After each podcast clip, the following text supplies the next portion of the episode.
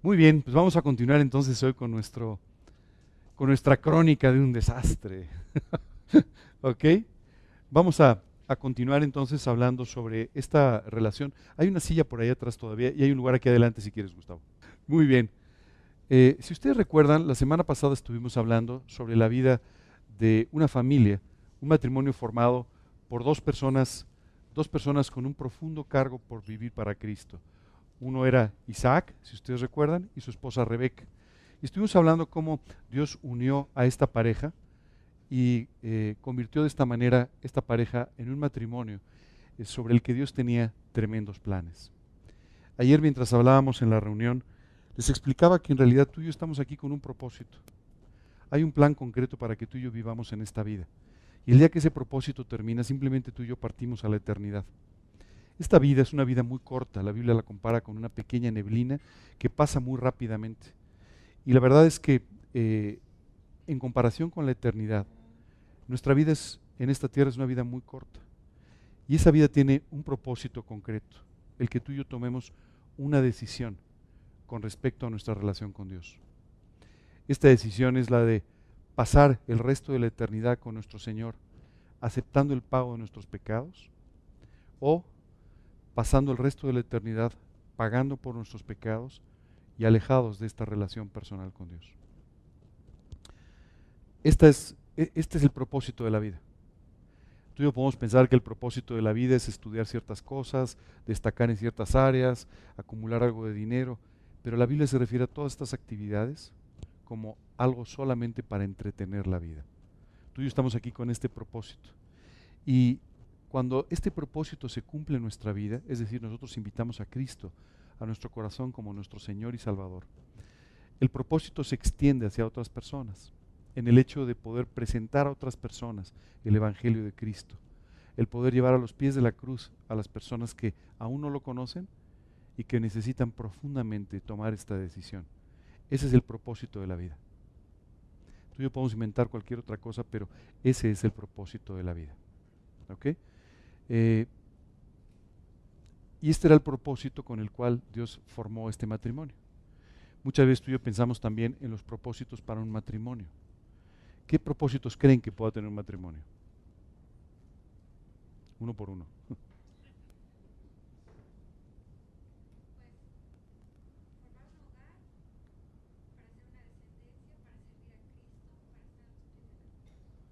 Wow, o sea, muy, muy bien, muy bien.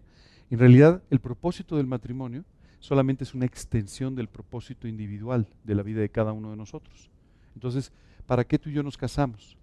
Para que Dios pueda mostrarnos a través del matrimonio la profundidad de la relación entre, entre Dios y su iglesia. Cuando Dios habla del matrimonio, habla de una forma muy extraordinaria. Nos habla simplemente utilizando el ejemplo de la relación entre Cristo y la iglesia. Para que tú y yo podamos entender claramente esta relación entre Dios y el hombre, Dios nos ha dado el matrimonio. Y esta unión en el matrimonio nos enseña cómo debe ser la relación entre Cristo y la iglesia. Hay un evento extraordinario. ¿A quién de ustedes le gusta ir a las bodas? No, y bajo la mano, a mí no me gusta mucho, pero... ¿A quién le gusta ir a las bodas? Sí, por ahí veo una mano súper levantada, dos manos súper levantadas. Bueno, pues yo te quiero decir la verdad, a mí, a mí no me entusiasma ir a las bodas, voy a las bodas de la gente que quiero, pero no es así que digas, wow, a ver qué boda hay este mes, o sea, no, la verdad no. Pero hay una boda a la que sí quiero ir. Y además sé que no, sé que no solamente estoy invitado, sino que voy a participar de ella. Así es que estoy muy contento por eso. La Biblia nos habla de las bodas del Cordero. Y las bodas del Cordero son un evento que va a suceder en algún momento en la historia. Y ese evento en el cielo va a ser la boda del el Señor Jesucristo con su iglesia. Entonces tú y yo vamos a ser parte de esa boda. Tú y yo vamos a ser parte de esta boda como, como la esposa, dice la Biblia, ataviada para el esposo, con ropas blancas, limpias, porque fueron limpiadas y blanqueadas por la sangre del cordero. Y algún día tú y yo vamos a ser presentados en esas bodas, preparadas por un Dios amoroso que con todo, con todo el anhelo y con todo el amor del mundo va a ver a su Hijo a Jesucristo, contraer nupcias con su iglesia. Esa boda sí no me la voy a perder. alguna otra probablemente sí, aquí a lo mejor alguna, pero esa no me la quiero perder. Y sabes, es precioso pensar que tú vas a ser parte de esa celebración extraordinaria. Bueno, cuando Dios nos habla de todo esto, simplemente nos habla de cuán profundamente nos ama y cuánto quiere que aprendamos de este amor. Y por eso nos da el matrimonio. Dice la Biblia, el que haya esposa, haya el bien. El matrimonio es para el bien del hombre, es para el bien de la mujer. Aunque pareciera a veces lo contrario, porque a veces nosotros contaminamos esta relación con nuestro pecado, con nuestra maldad, con nuestras maneras equivocadas de vivir. Y claro, eso trae consecuencias. Y a veces los matrimonios se convierten en martirmonios, ¿no? Pero, pero, pero no fue así diseñado en un principio. Los matrimonios fracasan, fallan, enfrentan problemas que no deberían solamente por vivir en independencia de Dios. Cuando un matrimonio vive en total dependencia de Dios, literalmente el matrimonio se convierte en un anticipo del cielo. Cuando tú y yo vivimos en independencia de Dios, el matrimonio se puede convertir auténticamente en un infierno. Así es que tú y yo tenemos que aprender a tomar decisiones correctas en este sentido. La semana pasada hablábamos de cómo los jóvenes tienen que buscar la voluntad de Dios para saber con qué persona casarse. Yo escucho muchas veces a los jóvenes eh, responder a la pregunta, ¿y por qué te vas a casar con esta muchacha? Porque es muy guapa. Algún día dejará de serlo. Y entonces, si esa es la base de tu matrimonio, estás en un problema, ¿cierto? Además, te tengo una noticia, te vas a acostumbrar a verla todos los días. Y después de eso, esa belleza física va a pasar a ser un aspecto completamente secundario. Muchas veces cuando tú les preguntas por qué te casas, te dicen porque no quiero estar solo. Y esto es una razón profundamente egoísta. A veces te responden, bueno, yo quiero casarme porque de esa manera ¿no? Eh, eh, tengo una persona que, que, que, va a estar conmigo y que me ayuda. Todos esos son solamente motivos egoístas. Tú y yo tenemos que pensar solamente en un motivo para contraer matrimonio. Señor, yo quiero estar con la persona que tú tienes como parte de tu plan para mi vida y de esta manera juntos podamos cumplir el propósito eterno que tú tienes para nosotros y para las personas que nos rodean. Cuando el matrimonio tiene este propósito, los motivos egoístas desaparecen. Cuando el matrimonio tiene este propósito, eh, muchos de los problemas que se dan por las diferencias, etcétera, empiezan a desaparecer. Así es que yo te, te pediría que tú tomes muy en cuenta este propósito eterno para tu vida, para darle un sentido y una dirección a tu vida, pero también para darle un propósito y una dirección a tu matrimonio y eventualmente a tu familia. Isaac y Rebeca formaron así su matrimonio. Pero quiero decirte que la Biblia nos permite ver que cometieron algunos errores. Ayer bromeaba porque estaba sentado con dos personas que son públicas, una cantante y, eh, un eh, eh, en fin, y cantante también y todo, y estábamos preparando el evento de Navidad. Cuando hablaba con ellos, me ría porque decía, hay una gran diferencia entre ustedes y yo. Me decía, ¿cuál? Pues que tú eres público y yo no. Si tú te equivocas, la gente se entera, y si yo me equivoco, pues se enteran los que están aquí nada más, ¿verdad? Pero nada más. Bueno, eso es lo que sucede también con los personajes de la Biblia. A veces tú y yo vemos los personajes de la Biblia y decimos, ¿cómo se pudo equivocar? ¿O cómo cometió este error? ¿O cómo hizo esto? Pero la realidad es que son muy parecidos a ti y a mí. La única diferencia es que tú y yo eh, nuestros nombres no están escritos en la Biblia, ¿verdad? Y tampoco nuestros errores. Pero cuando tú y yo hablamos de estos errores cometidos por, por Isaac y por Rebeca, muchas veces hablamos de actitudes y de errores que tú y yo también cometemos. Si ustedes recuerdan, habíamos estado hablando de cómo Rebeca había tomado una decisión, la de tomar partido por uno de sus hijos, por, por Jacob. Y su esposo había tomado la decisión de tomar un partido por su esposo, su hijo mayor, Esaú. Eh, muchas veces esto pasa en las familias, ¿te has dado cuenta? El consentido del papá, el consentido de la mamá, ¿verdad? Y esto es la mejor forma de dañar a tus hijos, dañar tu matrimonio y dañar en total tu familia. Y esto sucedió entre ellos. Quiero decirte que estos dos hijos eran gemelos, para los que no estuvieron con nosotros, eran gemelos. Así es que eran muy, muy, muy parecidos. Había una diferencia nada más, físicamente hablando. Uno era velludo, el otro era lampiño. Una gran diferencia, ¿verdad? Y por otro lado también había una diferencia en cuanto a inclinaciones naturales. Todos los seres humanos tenemos una inclinación natural. A unas personas les gusta un color, a otras les gusta otro, a uno le gusta la actividad física, al otro no le gusta. Y en este caso en particular, el hermano mayor, Esaú, era un hombre al que le gustaba la actividad física, le gustaba la caza, le gustaba eh, el trabajo rudo, el trabajo duro. Y sin embargo Jacob era un hombre más bien, dice la escritura, que le gustaba quedarse en las tiendas, o sea, le gustaba otro tipo de, actividad, más tranquila, ¿verdad? Era un poco más pasivo. Y eso coincidía mucho con los gustos de su madre. Y además eso hacía que pasara mucho tiempo con su mamá. Así es que quiero decirte que por eso es que poco a poco se acabó convirtiendo en el consentido de su mamá. Esaú no era un hombre muy espiritual además. Y eso hacía que Rebeca, que confiaba en el cumplimiento de una promesa de Dios, también tomara cierto partido por Jacob. ¿Cuál es esa promesa de parte de Dios? Que el pequeño, Jacob, iba a heredar la primogenitura. Y habíamos estado hablando de la importancia de la primogenitura, que no solamente implicaba cuestiones económicas o cuestiones de patriarcado familiar, pero que también era algo con un sentido espiritual. El patriarca de la familia, en este caso el primogénito de la familia, se convertía en el sacerdote de la familia, se convertía en el líder espiritual de la familia. Y es por eso que eh, eh, eh, la primogenitura era tan importante.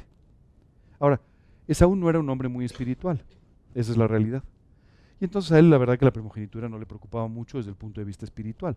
Lo que le preocupaba era más bien su influencia y, la, parte económica que, que, esto tenía. Dice la escritura que un día regresó muy cansado de sus actividades y se encontró con su hermano. Y el hermano había preparado un guiso de lentejas. No sé a quién le gustan las lentejas aquí, pero eh, esas lentejas pasaron a la historia, literalmente, ¿no? Las que tú y yo comemos, no sé si tanto, pero esas pasaron a la historia. Y entonces Esaú llegó y le dijo, compárteme de ese guiso que tienes de lentejas. Y su hermano le dijo, sí, pero te lo vendo a cambio de, tu, de la primogenitura. Y Esaú aceptó. Dijo, bueno, ¿de qué me sirve la primogenitura si me muero de hambre? ¿No? En el fondo no le importaba demasiado. Pero, ¿sabes? Eh, Jacob aquí estaba manifestando una tendencia natural que a veces tú y yo también tenemos. La de obtener nuestras cosas por nuestra propia voluntad, la de obtener nuestras cosas por nuestra propia habilidad, y de esta forma, ¿no? No esperar que Dios cumpliera la promesa, sino tomar Él en sus manos su propia, eh, la, la promesa. Entonces él, conociendo la promesa de que él sería el primogénito, dijo, ¿de qué manera la consigo? Pues unas lentejas, ¿verdad? voy a venderle o, voy a comprarle a mi hermano las, eh, la primogenitura por un guiso de lentejas. ¿Sabes? La palabra Jacob o el nombre Jacob significa el que engaña, el engañador, el suplantador. Y la verdad es que esa era mucho la actitud de Jacob, siempre tratando de sacar ventaja, siempre tratando de dar la vuelta a las cosas, siempre tratando de conseguir en sus propias fuerzas lo que Dios le había prometido. Cuando, cuando yo veo a Jacob, pienso mucho en nosotros, porque los seres humanos somos mucho así. Queremos lo que queremos, ¿verdad? ¿Sí te has dado cuenta de eso? O sea, lo que queremos es lo que queremos, ¿no? Y cuando alguien, si Dios nos dice, no, mira, pero tengo otra cosa, sí, gracias Dios, pero regresando al primer punto, ¿verdad? Yo sigo queriendo aquello que quiero. Y muchas veces nos obstinamos de una forma muy, muy definida por obtener aquellas cosas que queremos independientemente de que Dios las tenga o no para nosotros. Esto es parte de la naturaleza humana. A mí me impresiona hoy cuántas personas tienen problemas financieros porque simplemente se obstinaron en tener lo que pensaron que debían tener, no lo que podían tener, no lo que era de Dios para sus vidas, sino lo que querían tener. Entonces de esa manera, bueno, pues hicieron eh, un gasto, o se endeudaron o lo que sea, cuando no tenían por qué hacerlo, pero quisieron obtener lo que ellos querían. Muchas veces tú y yo actuamos de esta forma, como Jacob tratando de obtener lo nuestro, de suplantar la voluntad de Dios en nuestras vidas por nuestra propia voluntad. Bueno, el guiso de lentejas se olvidó. Y poco después dice la escritura que este hombre Isaac ya no veía bien. Prácticamente había perdido la vista. Y entonces llama a su hijo mayor, a Esaú, sin saber esto de las lentejas ni nada, llama a su hijo mayor y le dice, eh, este, es el momento de que yo te bendiga. Este es el momento de que yo te entregue la primogenitura. Por supuesto, Esaú, quién sabe si se acordaba o no se acordaba de las lentejas, pero claramente nunca le dijo nada a su papá con respecto a, la venta de la primogenitura. Y entonces su padre lo manda a cazar. Le dijo, ve y caza, toma de la casa y prepara un guiso conforme a mí me gusta, y vas a venir delante de mí con todo el guiso y todo. Y entonces vamos a pasar un tiempo juntos, vamos a disfrutar de la comida y yo te voy a bendecir y vas a ser finalmente el primogénito de esta familia. Pero había alguien escuchando, la mamá. ¿Se has oído esto? Una vez una señora me dijo, tú no has entendido muy bien, me dijo. En realidad las mamás tenemos que aprender a escuchar atrás de las puertas. Y le dije, oiga, no me asuste, ¿qué está diciendo? Sí, sí, sí, sí, de esa manera yo me entero lo que hacen mis hijos. Yo digo, no, no, no, espérenme. Pero eh, la realidad es que esto es una costumbre muy, muy femenina, el escuchar de repente así, el extender un poco el oído, ¿verdad? Y escuchar un poco atrás de la puerta, a ver qué cosas están pasando, ¿verdad? Y enterarse un poco de lo que pasa, ¿verdad? Los hombres somos bastante más burdos en esto, o sea, vivimos un poco sin enterarnos de la vida, pero bueno, eh, las mujeres siempre tienden a querer saber todas las cosas, esa es la realidad. Me, me llama la atención, pero siempre que hablo con mi esposa y le digo, ¿qué pasó ayer? Yo estoy esperando que en dos minutos me resuma todo lo que pasó. Pero ella empieza a darme todos los detalles. Los hombres somos muy poco detallistas, esa es la realidad. Las mujeres se fijan en todos los detalles. ¿no? Por eso y muchas cosas más son un complemento extraordinario para los hombres, ¿verdad? Porque esto permite que tú y yo eh, seamos mucho más sensibles a cosas que normalmente ni siquiera, ni siquiera llamarían nuestra atención. Bueno, Rebeca estaba escuchando atrás de la puerta, literalmente, y cuando escuchó esto dijo, ah, ah, hay que tomar acciones. Porque si mi esposo bendice a Esaú, pues entonces ya no se va a cumplir la voluntad de Dios. ¿Tú sabes cuántas veces tú y yo estamos en esa posición? Es que si no me dan este trabajo, es que si esto no sucede así, es que si no me dan mi lugar, es que si no me llaman a tal lado, es que si no estoy invitado a tal lugar, las cosas no se van a dar. Solo quiero dejarte una cosa muy clara.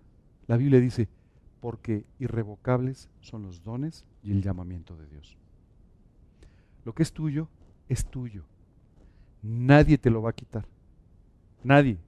Escúchalo bien. Nadie te lo va a quitar. Y tu llamamiento es para ti, no para otra persona. No va a cambiar. No tienes que tratar de tomar el de alguien más. Es exclusivamente para ti. Yo recuerdo hace muchos años cuando estaba, eh, yo estaba orando. Eh, eh, se lo voy a explicar. Yo estaba en ese momento orando porque Dios me había mostrado quién iba a ser mi esposa. Me había guiado sobre esto, entonces yo estaba orando para que Dios pues finalmente nos, me mostrara el tiempo correcto para empezar a invitarla a salir y empezar a formar una relación. Y recuerdo que en ese tiempo una persona se acercó y me dijo, oye, ¿qué opinas de María?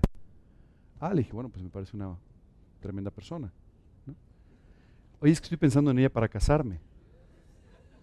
Ah, le dije, pues bueno, pues me parece que debes, debes ponerlo en oración delante de Dios. Yo en mi corazón decía, creo que no es así, pero bueno, o sea, está bien, ¿no? Eh, eh, irrevocables son los dones y el llamamiento. Y recuerdo que esta persona me dijo, es que fíjate que me interesaría casarme con ella. Bueno, le dije, pues ponlo delante de Dios y qué sé yo, que Dios te, te responda, ¿verdad? qué horror. Y, entonces recuerdo que este joven llegó y bueno, eh, eh, buscó a, a, que hoy es mi esposa y todo, y bueno, pues ella, ella le dijo que pues no, no, no, tenía interés en tener una relación con él.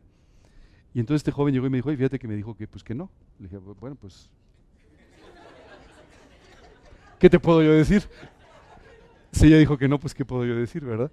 Este, entonces, un poco de tiempo después, recuerdo que finalmente comenzamos a salir, se formalizó la relación y nos casamos. Una persona se acercó y me dijo, eres un irresponsable. ¿Por qué? Eres un irresponsable. ¿Cómo pudiste no decir? Y entonces, ¿qué tal si se hubiera casado con él? Entonces no era para mí. No, no, no, me dijo, tú no puedes pensar de esa manera. Sí, le dije, la Biblia dice, irrevocables son los dones y el llamamiento de Dios. Lo que es para ti, es para ti. Y mi esposa era para mí. Y de esta misma forma, tu trabajo, tu negocio, tu esposa, tu esposo, son los que Dios tiene para ti. No es necesario que tú llegues a arrebatarlos, no es necesario que tú te opongas, no es necesario que hagas todos los artilugios que a veces nosotros hacemos para obtener lo que de todos modos Dios tiene para ti. Nos vamos a encontrar un poco más adelante un ejemplo extraordinario con Jacob, porque él pensó que su habilidad lo iba a hacer millonario.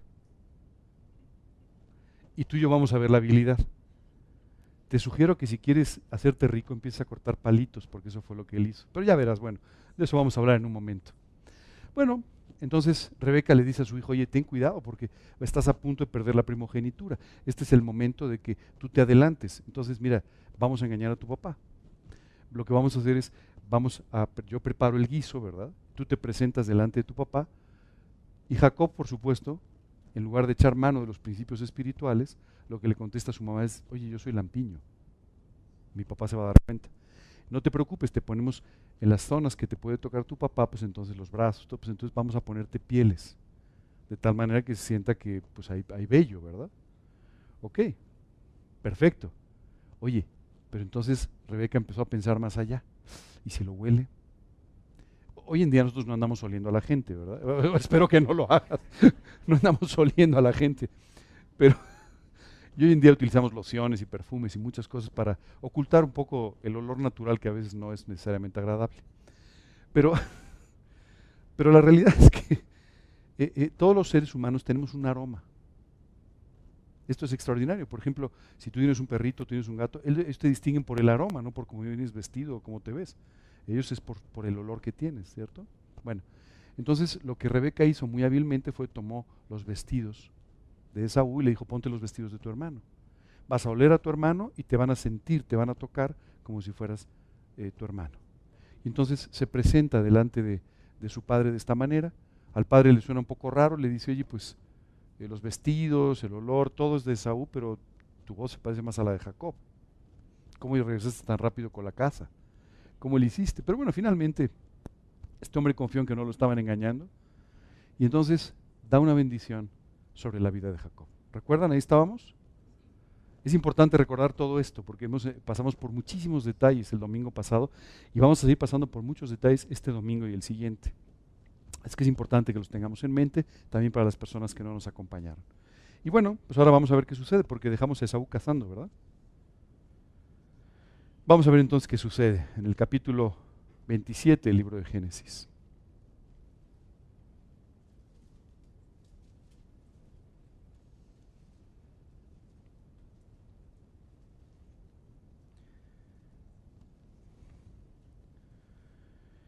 Y aconteció luego que Isaac acabó de bendecir a Jacob, y apenas había salido Jacob de delante de Isaac su padre, que Esaú su hermano volvió de cazar. E hizo él también guisados, y trajo a su padre, y le dijo, levántese mi padre y coma de la casa de su hijo, para que me bendiga. Entonces Isaac su padre le dijo, ¿quién eres tú? Y él dijo, yo soy Jacob, tu primogénito, Esaú. Y se estremeció Isaac grandemente y dijo, ¿quién es el que vino aquí, que trajo casa y me dio y comió de todo antes que tú vinieses? Yo le bendije y será bendito. Cuando Esaú oyó estas palabras de su padre, clamó con una muy grande y muy amarga exclamación y le dijo, bendíceme también a mí, Padre mío. ¿Sabes? Es en ese momento que Jacob entendió, que Esaú entendió todo lo que había perdido con la primogenitura. Es en ese momento que recordó seguramente las lentejas, es en ese momento que simplemente se dio cuenta de lo que había perdido.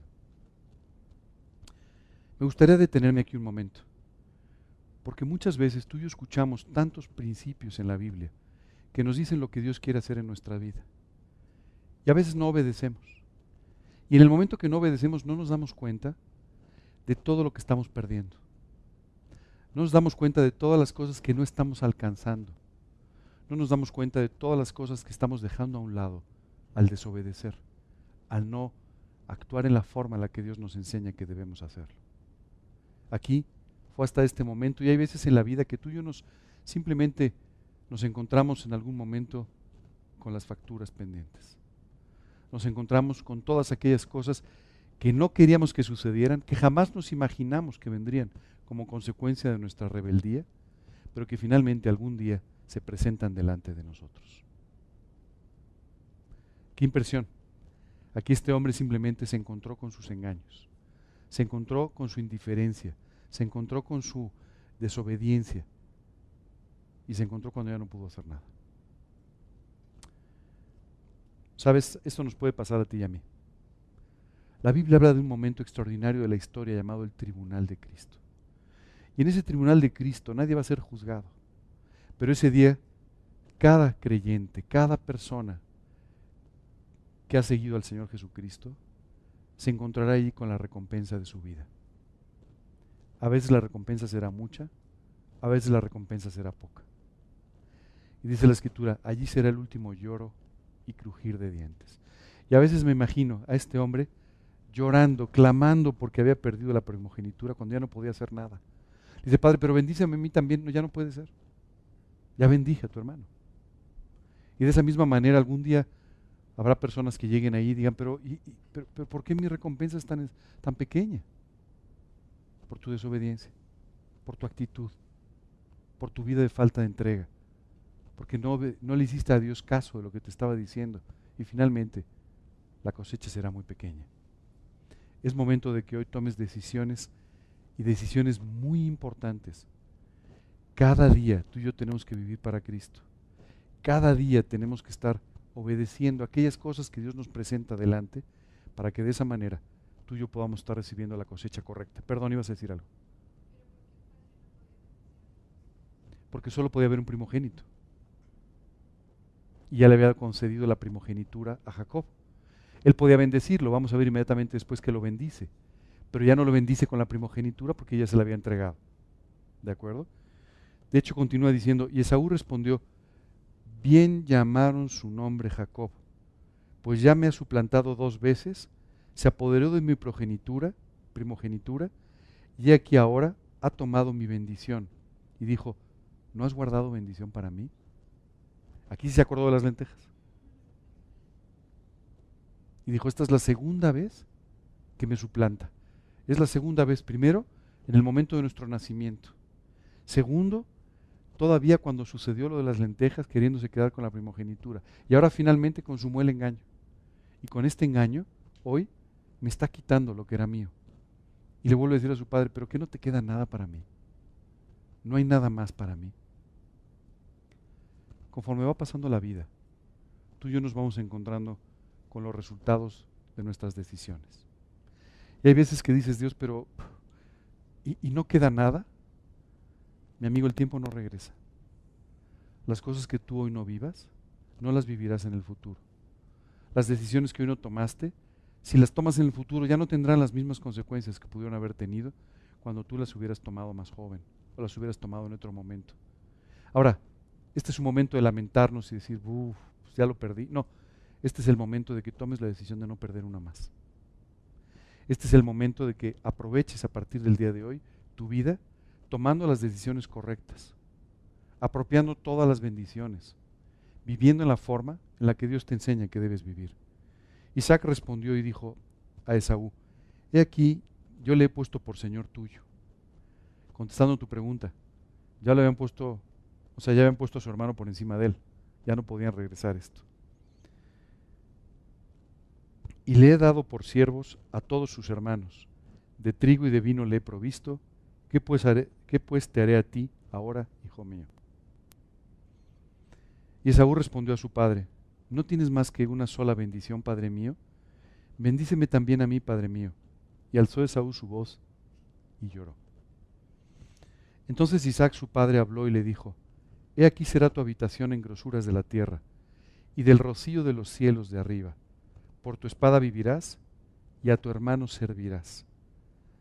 Y sucederá cuando te fortalezcas que descargarás su yugo de tu servicio.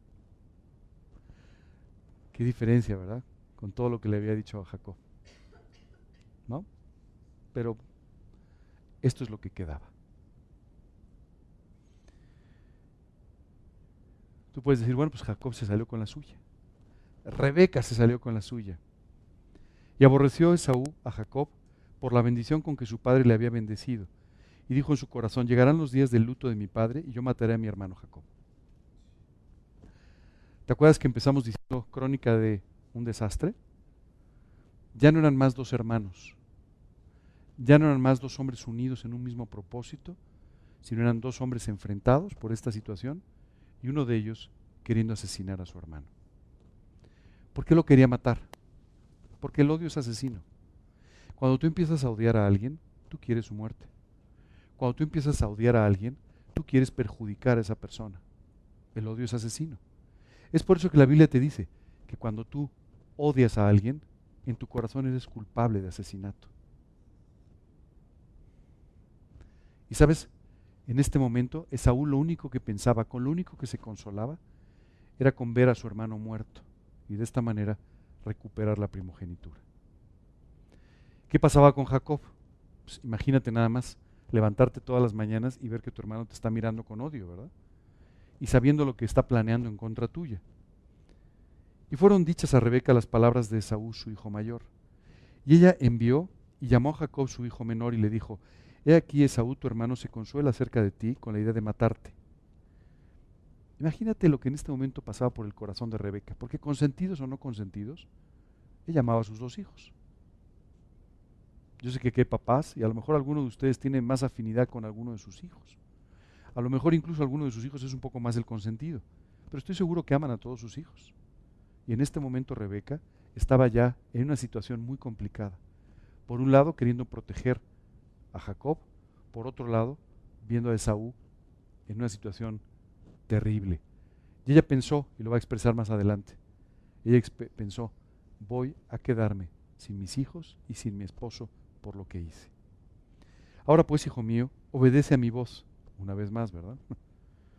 Levántate y huye a casa de Labán, mi hermano, en Arán y mora con él algunos días hasta que el enojo de tu hermano se mitigue,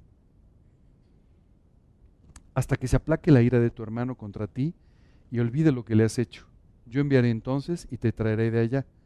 ¿Por qué seré privada de vosotros ambos en un día? En este momento Rebeca empezó a entender que se había quedado sin familia. Pero cometió un error.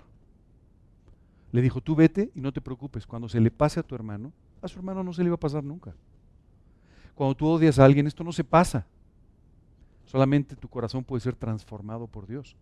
Pero en forma natural tú no dejas de odiar a las personas. En forma natural tú no dejas de pensar o empiezas a pensar bien de aquel a quien querías matar. Eso no sucede. Y esto tampoco iba a pasar en esta familia. El problema de Saúl y Jacob había sido fijado para siempre. Y Rebeca en este momento le está diciendo a su hijo, vete a casa de mi hermano. Y déjame explicarte dos cosas aquí. Lo primero es, aunque Rebeca no lo sabía, jamás volvió a ver a su hijo. Ah, sí. Por eso es que tú y yo tenemos que tener mucho cuidado con no cometer este tipo de errores. A Rebeca le costó el no volver a ver nunca más a su hijo. Esto fue lo primero. Y lo segundo, mandó a su hijo a la boca del lobo. Déjame te explico un poco. Labán, el hermano de Rebeca, no era como Rebeca. Labán, ¿te acuerdas cuando fueron a, pedir a Rebeca la mano? ¿No? Pues Labán ya estaba haciendo ahí sus cosas, ¿verdad? O sea, Labán era Jacob multiplicado por mucho. ¿no? Era un hombre tremendo. Era un hombre que también había aprendido a siempre salirse con la suya, a hacer lo que quería, a hacer cualquier tipo de trampa y de esta manera obtener lo que él quería. Entonces, sin darse cuenta, ella estaba sacando a su hijo de Guatemala para mandarlo a Guatepeor, ¿verdad? Literalmente lo estaba mandando con Labán, su hermano, que era el tramposo por definición. Y dijo Rebeca a Isaac, ah, porque bueno, había que encontrar una justificación, ¿no? Y ahora, ¿cómo le digo a mi marido que se va mi hijo? ¿No? Después de todo el lío que ya armamos, ¿cómo además le digo que además se le va a ir su hijo? Y dijo Rebeca a Isaac, fastidio tengo de mi vida a causa de las hijas de Et. Si Jacob toma mujer de las hijas de Et como estas, de, las hijas de la tierra, ¿para qué quiero la vida? Salicio dice es que no se nos vaya a casar con una de aquí. Porque estas mujeres son terribles, ¿no? O sea, por favor, mándalo a otro lado. Y de esta manera engaña nuevamente a Isaac para mandarlo a casa de Labán y que aparentemente Jacob tome esposa allí, lo cual sí sucedió, pero en realidad era equivocado. Aquí quiero hacer otro alto en el camino. Muchas veces tú y yo nos, nos consideramos inteligentes, sagaces, hábiles, cuando presentamos las cosas de tal manera que siempre obtenemos la respuesta que queremos. ¿Verdad? ¿Sabes? A mí me ha impresionado a veces cómo algunas personas llegan a pedir un consejo con su pastor pero le presentan las cosas de tal manera que el pastor responde lo que ellos quieren. Y al final dicen, ya ves, esto venía de Dios. No, No, no te engañes. No, no venía de Dios. Esto venía dirigido por ti. Y al final obtuviste la respuesta que tú querías. Es muy importante que entendamos una cosa. Los consejos, los principios, todos al final actúan sobre tu vida. Es tu vida la que está en juego. Es tu vida la que está de por medio. Es tu vida la que se puede afectar con tus malas decisiones. Así es que si tú tratas de engañar, de mover, de torcer, de presentar de una forma, de manipular la realidad o las circunstancias, eres tú el que te estás colocando en una situación de altísimo riesgo. Aquí, Rebeca, que parece había construido ya un hábito completamente de la manipulación, lo que hizo fue manipular a su esposo otra vez para conseguir su bendición, para poder mandar a Jacob a casa de su hermano Labán. Nunca fue con la verdad. Nunca le dijo, oye, la verdad, yo me equivoqué. Armé un desorden en esta familia. Generé un conflictazo en la familia y yo fui la responsable de todo esto. No le dijo, oye, sé que mi hijo mayor quiere matar a mi hijo menor. Sino vino con un cuento que si las hijas de Eti, que ya sabes que no, y que solamente para manipular una situación que estaba completamente equivocada. Entonces Isaac llamó a Jacob y lo bendijo y le mandó diciendo, no tomes de las hijas, no tomes mujer de las hijas de Canaán. Levántate, ve a Padán Aram, a casa de Betuel, padre de tu madre, y toma allí mujer de las hijas de Labán, hermano de tu madre. Ni idea, no tenía ni idea de con quién iba a emparentarse. Pero bueno. Jóvenes, les voy a pedir un favor. Miren, háganme caso en este consejo, aunque solo sea en este consejo. Antes de casarse, por favor, conozcan a su suegro y a su suegra. Se los pido de favor.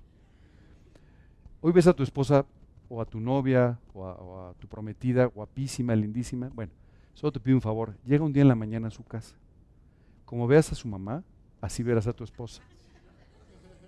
Así va a ser tu esposa. Ella aprendió muchas cosas de ella. De la misma manera, jóvenes, muchachas, fíjense muy bien en, en el que va a ser su suegro, ¿verdad? Porque tarde o temprano, su esposo se va a parecer a su suegro. Esa es la realidad. Si su suegro no tiene cabello, pues probablemente tampoco lo va a tener tu esposo. ¿Ok? Solo quiero decirte que los hábitos, las costumbres se aprenden en casa. Esa es la realidad. Y normalmente nos aparecemos a nuestras familias. ¿Has escuchado esto de la gente no se casa con la familia? Te engañaron. Sí te casas con su familia. Sí, sí, sí, sí. Porque tú dices, no, no, si yo vivo con mi esposa. Sí, pero vienen los cumpleaños y las navidades. Y, vas a convivir con la familia. Y un día tu esposo va a llegar preocupado por su hermano, o por, o por el otro hermano, por su hermana, o por su papá. O sea, inevitablemente estás emparentando con toda la familia. ¿Ok? Así es que tómalo en cuenta. Yo he escuchado tantas veces a los jóvenes decir, mis papás no tienen un muy buen matrimonio, pero yo aprendí de eso y lo voy a hacer diferente. Y unos años después los ves repitiendo el mismo patrón de conducta exactamente igual. Ten mucho cuidado con todo esto. Si estás por tomar, digo, si ya te casaste, ya te sugeriría que veas bien a tu suegro y a tu suegra, o sea, qué tipazos, ¿verdad? Ya ni modo. Pero si, si todavía no te has casado, por favor toma estas cosas en cuenta. Esto es muy importante. Y quiero hacerte otro comentario. Independientemente de tus suegros, suegras, etcétera, terrenales, cuando tú te casas con un creyente, quiero decirte que, muchachas, ustedes tienen a un suegro, porque se están casando con un hijo de Dios. ¿De acuerdo? Y su suegro es Dios. Si ustedes se casan con alguien que no conoce a Dios, ¿quieren que les presente al suegro? ¿Ya saben quién es? Bueno, elijan bien. De verdad, elijan bien, tomen buenas decisiones. Esto es muy importante y marca para siempre sus vidas. ¿Qué sucede si tú ya tomaste esta decisión? Pues aprende a amar a tu suegro, aprende a amar a tu suegra, aprende a amar a tu esposo, a tu esposa y aprende a vivir con ellos la mejor vida posible, siempre basados en los principios de la escritura. Bueno, pues entonces ya sucedió. Mandan a Jacob a que se vaya a casa del tío y le dicen, elige mujer de tus primas, de entre tus primas.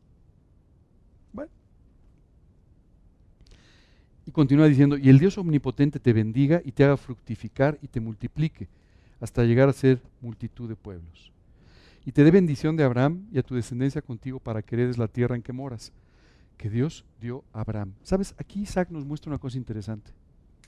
Aunque lo engañaron, aunque bendijo a quien no debía, Isaac no tenía nada en contra de su hijo.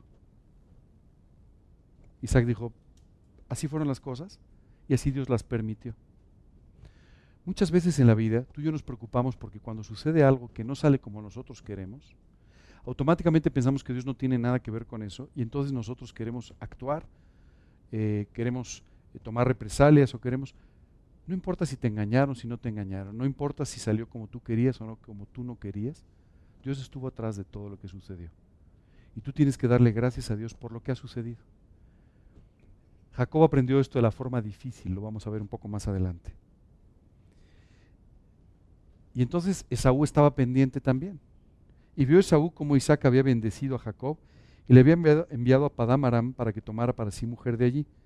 Y cuando le bendijo, le había mandado diciendo, no tomarás mujer de las hijas de Canaán. ¿Sabes qué pasó con Esaú? Esaú es un ejemplo de un hombre natural, un hombre que no entendía las cosas espirituales. Entonces escucha el consejo y dice, ah, entonces el problema son las mujeres de Canaán. No, lo que le estaba diciendo Jacob era, no tomes mujer que no sea de la familia de Labán. Ajá. En pocas palabras, no tomes mujer de entre las incrédulas. No tomes mujer de entre aquellas mujeres que no adoran a Dios. Es por eso que tienes que regresar a la casa de, de tu tío. A pesar del engaño de Rebeca, ¿eh? pero lo que está diciendo Isaac es perfectamente correcto. Y Esaú lo que hace es malinterpreta esto. Ah, entonces les, pues, les caen mal las cananeas, pues entonces hay que buscar otras, ¿no? Vio asimismo Esaú que las hijas de Canaán parecían mal a Isaac su padre. Y se fue Esaú a Ismael y tomó para sí por mujer a Mahalat, hija de Ismael, hijo de Nahab, hermana de Nebayot, además de sus otras mujeres. ¿Ustedes creen que el matrimonio es fácil? Ahora imagínate estar casado con varias mujeres. O sea, bueno, este hombre estaba dispuesto a hacer cualquier cosa para tratar de fingir o para tratar de simular la voluntad de Dios. Tú no sabes cuántas veces hay personas que están dispuestas a hacer cualquier cosa por parecer que son creyentes, aunque luego no lo sean. Les he contado este ejemplo, pero lo voy a volver a contar. Hace muchos años yo tenía un pequeño grupo donde daba estudios y había una jovencita que estaba ahí y que bueno, pues este, era una jovencita eh, muy agraciada físicamente y entonces pues un muchacho eh, eh, empezó a ir al estudio por ella. ¿no? Y entonces la verdad es que él no, no fue muy honesto en esto porque él iba por ella, no iba por el estudio. ¿no? Y entonces la acompañaba y todo, pero era evidente que él no tenía ni siquiera interés en el estudio, ni en la Biblia, ni en nada. ¿no? Entonces recuerdo que un día, después de haber estado orando, dije, no, pues yo tengo que hablar con este joven y decirle que, pues, que tiene que ser honesto, o sea, que tiene que, perdón, que le diga a la chica si le interesa o no, lo que sea, pero que no finja lo que no es, ¿no? Y recuerdo que ese día eh, pregunté si había algo que quisieran compartir antes del estudio. Entonces este muchacho levantó la mano. Pasaron 30 pensamientos por mi mente. Te equivocaste, pensaste mal de él, seguro que no viste lo que debiste haber visto. Eh, y en ese momento dice, yo, yo quiero comentarles que el otro día le hablé de Dios a una persona. Ah, qué bueno, una amiga mía. Sí, ah, qué bien. Pero como dijo Frank Sinatra, cada quien a su manera. En ese momento los pensamientos se ordenaron. No, tenía razón, este chico no tiene ni idea de lo que está diciendo. Por supuesto. Afortunadamente eso me ahorró una, una, conversación este, complicada, porque la misma muchacha al terminar el estudio le dijo, oye, yo creo que tú no tienes ningún interés y lo que estás haciendo es venir aquí por mí y eso no está bien, no está siendo honesto. Lo que te quiero decir es que muchas veces nosotros podemos pretender ser lo que no somos. Podemos pretender ser piadosos cuando no lo somos. Ser espirituales cuando no lo somos. Podemos tratar de aparentar que somos tremendos discípulos y siervos de Dios cuando no lo somos.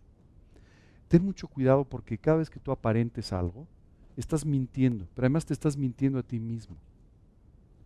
Tú tienes que aprender a ser una persona honesta y sin dobleces. Sé que es el segundo domingo que escuchas el mismo concepto de vivir con honestidad y sin dobleces. ¿Por qué lo repito tanto? Porque esto va en contra de nuestra naturaleza.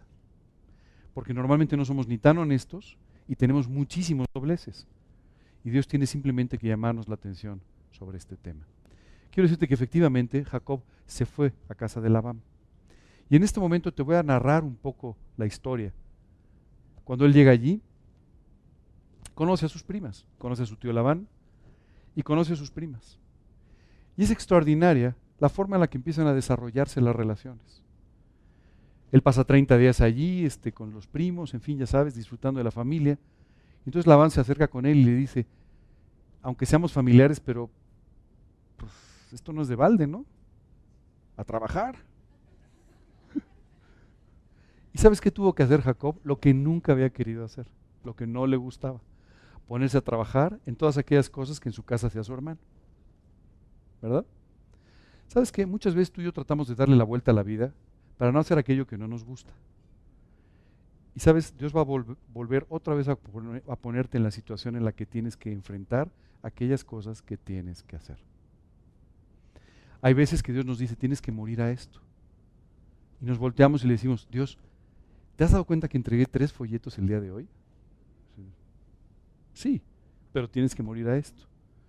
Y a veces tú y yo tratamos de distraer a Dios con nuestras actividades, con nuestro servicio, con lo que estamos aparentemente haciendo, cuando en realidad lo único que no queremos es obedecer a Dios y entregar estas áreas de nuestra vida, o dejar de hacer, o empezar a hacer cosas que a lo mejor a ti y a mí no necesariamente nos gustan. Recuerdo una vez una persona llegó y me dijo, oye, mira, a mí todo esto de la Biblia me encanta y todo, pero esto de hablar con alguien, o sea, no. ¿Qué te parece si yo mejor me dedico a otra cosa? Y mira, tenemos un problema. Dios nos dijo a todos que fuéramos a ser discípulos, entonces este, pues esto es para todos, ¿verdad? Y si tú no lo quieres hacer, eventualmente lo vas a acabar haciendo, solo te lo quiero decir. Porque Dios eventualmente te va a llevar otra vez a que lo hagas. Y aquí Jacob acabó haciendo justamente lo que él en un principio no quería hacer. Conoce a sus dos primas. Y entonces una de ellas literalmente le llama mucho la atención y se enamora de ella. ¿Se acuerdan cómo se llamaban ellas? Raquel es la que le gustó y Lea la que no le gustó. Lea era la hermana mayor, dice la Biblia que era de ojos delicados. ¿Sabes qué significa esto? Que tiene los ojos azules. En, un, lugar este, donde la gente trabaja en el campo, tener los ojos azules no es muy bueno, ¿verdad? Te molesta mucho la luz y todo. Y entonces por eso les decían que te quedan de ojos delicados, ¿cierto? A las mujeres de ojos azules o ojos verdes. Así es que Lea era una mujer seguramente de ojos azules, delicados, o ojos verdes, pero, pero a Jacob no le gustó ella. A Jacob le gustó la otra hermana, ¿verdad? Raquel. Y él, bueno, se enamoró de Raquel. ya que estaba trabajando, pues entonces, eh, y empezando a trabajar con su, con su tío y, metido entre los rebaños y, todo esto, llega y le dice, oye, pues eh, quiero, quiero decirte que me quiero casar con tu hija, con Raquel. Y Labán empezó a hacer cuentas, sin calculadora. Este era muy listo, no necesitaba calculadora. Y dijo, trabaja por ella siete años y te la doy. En ese tiempo se estilaban las dotes, ¿te acuerdas? Bueno, pues aquí fue al revés, él pagó por ella, ¿verdad? En lugar de dar las arras, dio las arras y todo lo demás, porque fueron siete años de trabajo. Y lo puso a trabajar siete años con los rebaños. Los siete años, el pago del trabajo de los siete años era entregarle a Raquel. Francamente estaba muy enamorado de ella, eso, eso me queda claro, ¿verdad? Si hoy tú le dices a un chico que trabaje siete años antes de casarse solo por ella, chicas no se van a casar. Pero en ese tiempo así sucedió. Y, él estuvo dispuesto a trabajar estos siete años por Raquel porque él amaba a Raquel. Bueno, quiero decirte que llega el día extraordinario, se cumplieron los siete años de trabajo y entonces eh, Labán le entrega a la novia. La novia ataviada, él no la ve, se casan y a la mañana siguiente no era Raquel, era Lea. El engañador engañado. Esto es lo que sucede siempre. Si tú juegas a engañar, algún día te van a engañar a ti. Esa es la realidad. Y Labán era el engañador de los engañadores. Y en este caso, Jacob vuelve otra vez a recibir cosecha de lo sembrado. imagínate qué sorpresa. Buenos días. ¿Cómo? Es Lea, no es Raquel. Y entonces llega con Labán y le dice, me has engañado. Imagínate un engañador diciendo, me has engañado. ¿No? Esto es como si mañana al Chapo Guzmán le dicen, se levante y dice, ¿qué me vendiste? O sea, bueno, mal ejemplo. Este, o sea, imagínate nada más, ¿no? Me engañaste, me diste a Lea cuando yo había trabajado siete años por Raquel, ¿qué te pasa? Y entonces viene una justificación. Todos los engañadores tienen siempre una justificación, ¿te das cuenta? Oye, pero no me devolviste el dinero. No, lo que pasa es que llovió en la India y entonces, ¿qué tiene que ver la India? Pero siempre hay una justificación. Bueno, pues entonces eso fue lo que pasó. Le dice, mira, es que no sé en tu casa, ¿verdad? Pero aquí lo que se estila es que se case primero la mayor y luego la menor. Pues no te podía dar a Raquel si Lea es mayor. Pero no te preocupes, otros siete años. Y dice la Biblia que este hombre estaba tan enamorado de Raquel que dijo, siete años. ¿Sabes qué es extraordinario? Lea marca la descendencia mesiánica. En medio de los engaños, Lea era la persona que Dios tenía para Jacob. ¿Por qué nunca se pudo dar cuenta de eso? Porque no estaba viviendo una vida espiritual.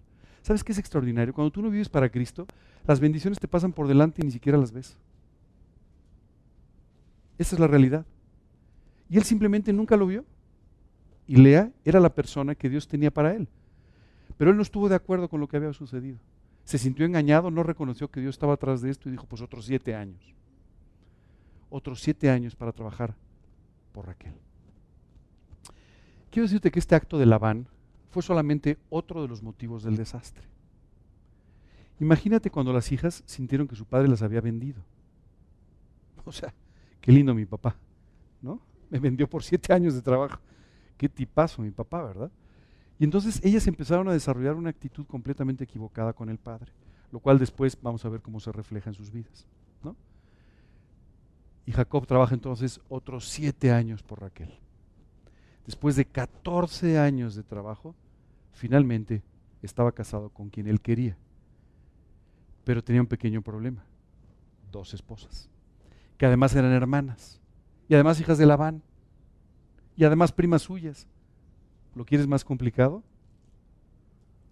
Ni el peor escritor de telenovelas, ¿verdad? O sea, qué situación tan complicada. Y esto es lo que empezó a vivir este hombre. Una situación muy complicada.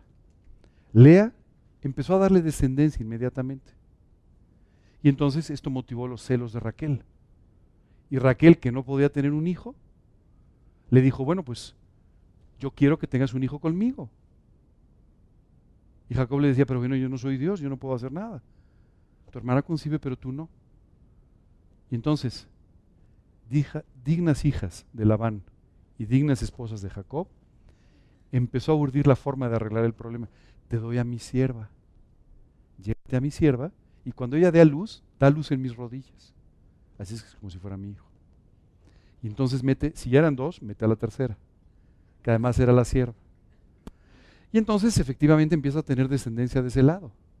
Y entonces Lea se preocupa y dice, yo ya no puedo tener más hijos. ¿Y ahora qué voy a hacer? Porque mi hermana a través de esta treta está lográndolo. Ah, pues entonces yo también me traigo otra sierva. Y entonces mete a la cuarta. Ya tenía cuatro mujeres. Quiero decirte que esta situación llegó a tal extremo que hubo un momento que uno de los hijos va al campo y consigue unas plantas llamadas mandrágoras. Estas mandrágoras tenían fama de ser eh, lo que hoy llaman afrodisíacos, ¿verdad? Estas plantas que, que, pueden favorecer el hecho de que alguien se embarace y cosas así. Bueno.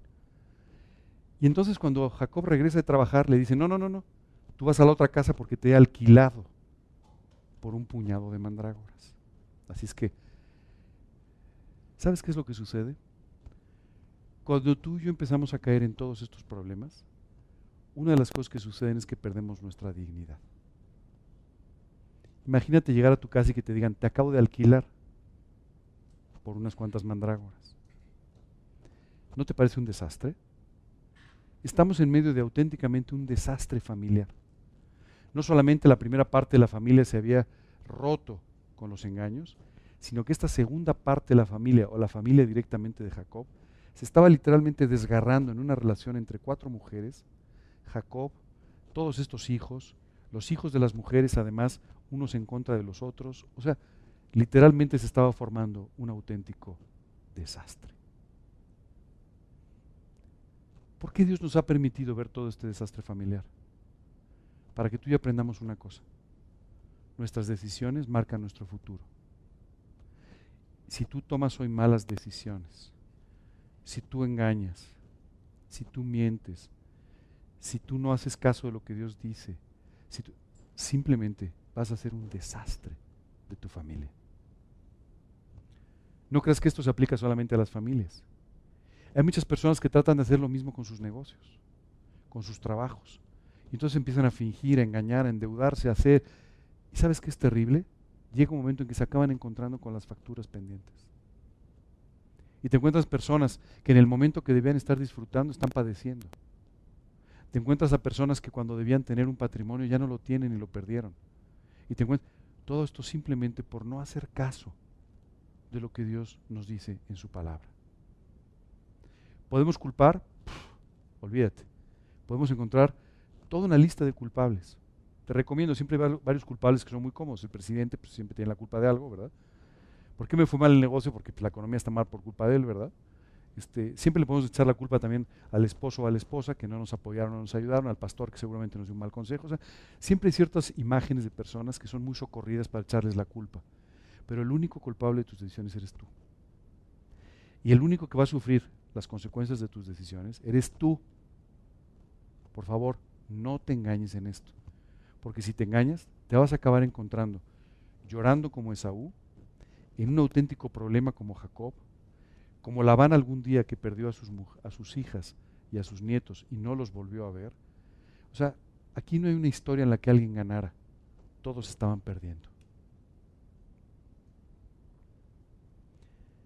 Y en medio de este desastre, Jacob empieza a hacer cuentas y dice, a ver, 7 y 7, 14, pues ya se terminó. Labán, ¿y a partir de ahora qué hago? Porque yo estoy trabajando, me tienes que pagar. Y entonces llega otra vez con una treta. No te preocupes, no me tienes que dar nada. Pero si quieres a partir de ahora, mira esas ovejas que no te sirven, las que están manchadas, rayadas, todas esas, si quieres yo me las quedo a partir de ahora. Págame con eso. Nunca has escuchado estas propuestas de, no te preocupes, yo te cobro cualquier cosa. Bueno, pues así cuento. Y entonces Jacob parecía que tenía la fórmula para engrandecerse personalmente. Muchas veces tú y yo creemos que tenemos esa fórmula mágica. Y entonces él empezó a decir, bueno, ya sé cómo hacerle. Mira, cuando las ovejas, ah, porque Labán aceptó el trato inmediatamente. Labán dijo, por supuesto, no hay ningún problema, me parece bien. Les dijo a sus hijos, agarren todas las manchadas llévenselas para cuando Jacob pase que no haya ninguna. ¿Has, escuchado la expresión de tú no apillo? Pues aquí eran dos tramposos engañándose entre ellos. Entonces Labán tomó, los hijos de Labán tomó, tomaron a todo el rebaño que estaba manchado, rayado, y se lo llevaron. Cuando Jacob llegó dijo, ándale el tramposo este, ya no queda ninguna. Me ha vuelto a dejar sin nada. ¿Ahora qué hago? tú puedes decir, pues debió haber llegado delante de Dios y había dicho, Dios, perdóname. O sea, de verdad es una y otra y otra y otra. Perdóname por todo lo que he hecho, endereza mi vida, haz algo. No. Se le ocurrió una idea. Empezó a pelar varitas. Y entonces cuando las ovejas bajaban a tomar agua, les ponía las varitas delante, esperando que al aparearse, porque veían las varitas, nacieran pintas, rayadas, etc. Sí, o sea, nada más imagínate. ¿Tú te puedes imaginar esto? Quiero tener un perro este, atigrado. Pues ponle varitas. O sea, ¿no te suena absurdo? Solo te quiero decir que él pensó que no era absurdo. Hasta ahí nos llevan nuestros razonamientos. Cuando tú y yo nos obsesionamos con las cosas y empezamos a tratar de conseguir la voluntad de nuestras manos, ¿sabes qué sucede? Caemos en absurdos. Y empezamos a decir cosas que no tienen ningún sentido. Y este hombre empezó a pensar que poniendo las varitas, iba a suceder. ¿Y sabes qué sucedió? Dios había tomado la, decisión de bendecirlo. ¿Te acuerdas? Le dijo a Esaú, bendice a tu hijo. Y él lo bendijo. Lo bendijo con abundancia. Lo bendijo con eh, descendencia. Lo bendijo con... Y Dios simplemente cumplió su parte de la promesa. Y empezaron a nacer rayadas, pintadas. Pero Jacob pensó que lo estaba haciendo él. Ya me imagino a Jacob todas las noches pelando varitas, ¿no? Y todas las tardes poniendo las varitas, a ver si, a ver, miren, vean, vean las varitas, ¿me entiendes? Eso fue lo que hizo, sin entender que era Dios el que lo estaba bendiciendo. Muchas veces tú y yo pensamos, qué sagaz soy, qué listo soy, qué inteligente, ya viste lo que hice con mi negocio, ya no te engañes. La bendición y la provisión vienen de Dios. Mejor dale gracias a Dios por la bendición, porque si no algún día vas a despertar y cuando despiertes ya no va a haber bendición. Y te vas a encontrar con la, la realidad de tu sagacidad. Tú no sabes cuántas veces he tenido que ver negocios quebrados, negocios en problemas porque alguien se sintió muy sagaz, muy inteligente, muy independiente de Dios. Y se encontró con que la vida no es así. Bueno, imagínate Labán. Empezaba a ver, oye, de repente todas empiezan a nacer rayadas, pintas, y esto ya no le gustó. Y empezó a haber problemas porque los hijos de Labán decían, no, pues este, este ha venido aquí a despojarnos. Por cierto, son los mismos hijos que se habían llevado a todas las ovejas. Los que habían hecho la trampa decían, caray, no nos salió bien la trampa. Mira este, se está enriqueciendo a causa de nosotros. Y eso empezó a generar tremendas disputas con ellos. Te puedes imaginar, Jacob escuchó estas cosas y dijo, oye, estoy en peligro. Porque los hijos de Labán, tarde o temprano voy a tener un conflicto con ellos. Llega a su casa, lo cuenta, y te puedes imaginar sus esposas tan lindas, ¿verdad? No te preocupes, mira, mis hermanos. No, ¿sabes qué le dijeron? ¿Qué parte tenemos nosotros con nuestro Padre? Si nos vendió, ¿qué parte tenemos? ¿Qué nos importa? Vámonos donde quieras. Es más, te ayudamos a escapar. Y Jacob, siguiendo con sus mismas ideas, ¿sabes qué hace? Bueno, hace ahí como una trampa para tratar de aparentar que no se está escapando cuando se está escapando y se lleva todo lo que tiene con toda la familia, con todos sus hijos, con todas sus posesiones, se lo lleva. Nos vamos a quedar hasta aquí el día de hoy.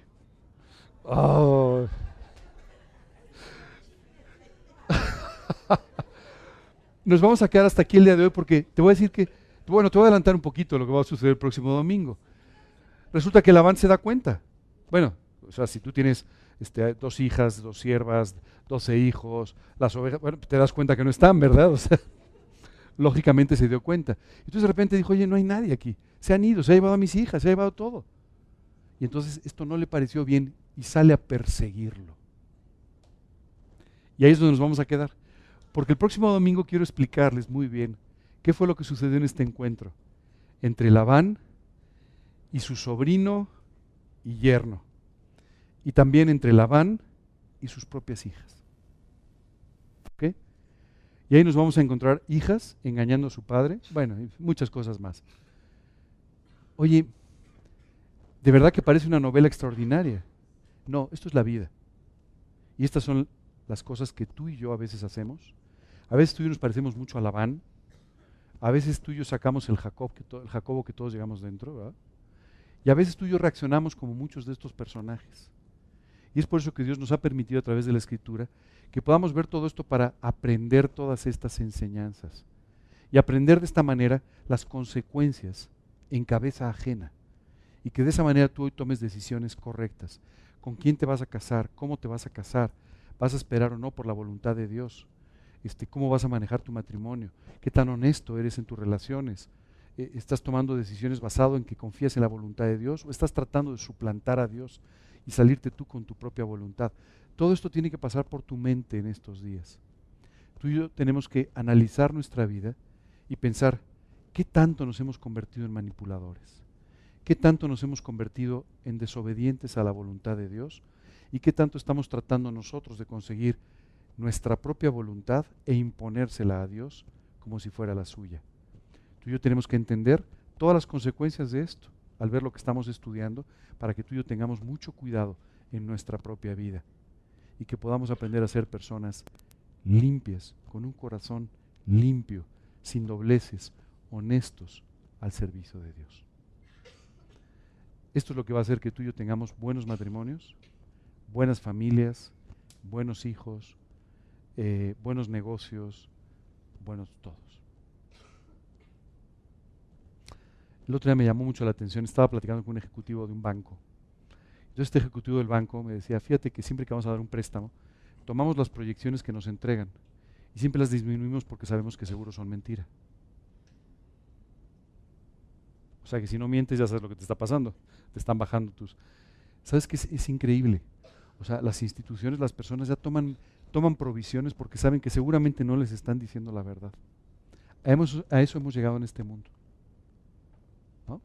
A manipular de esa manera las cosas.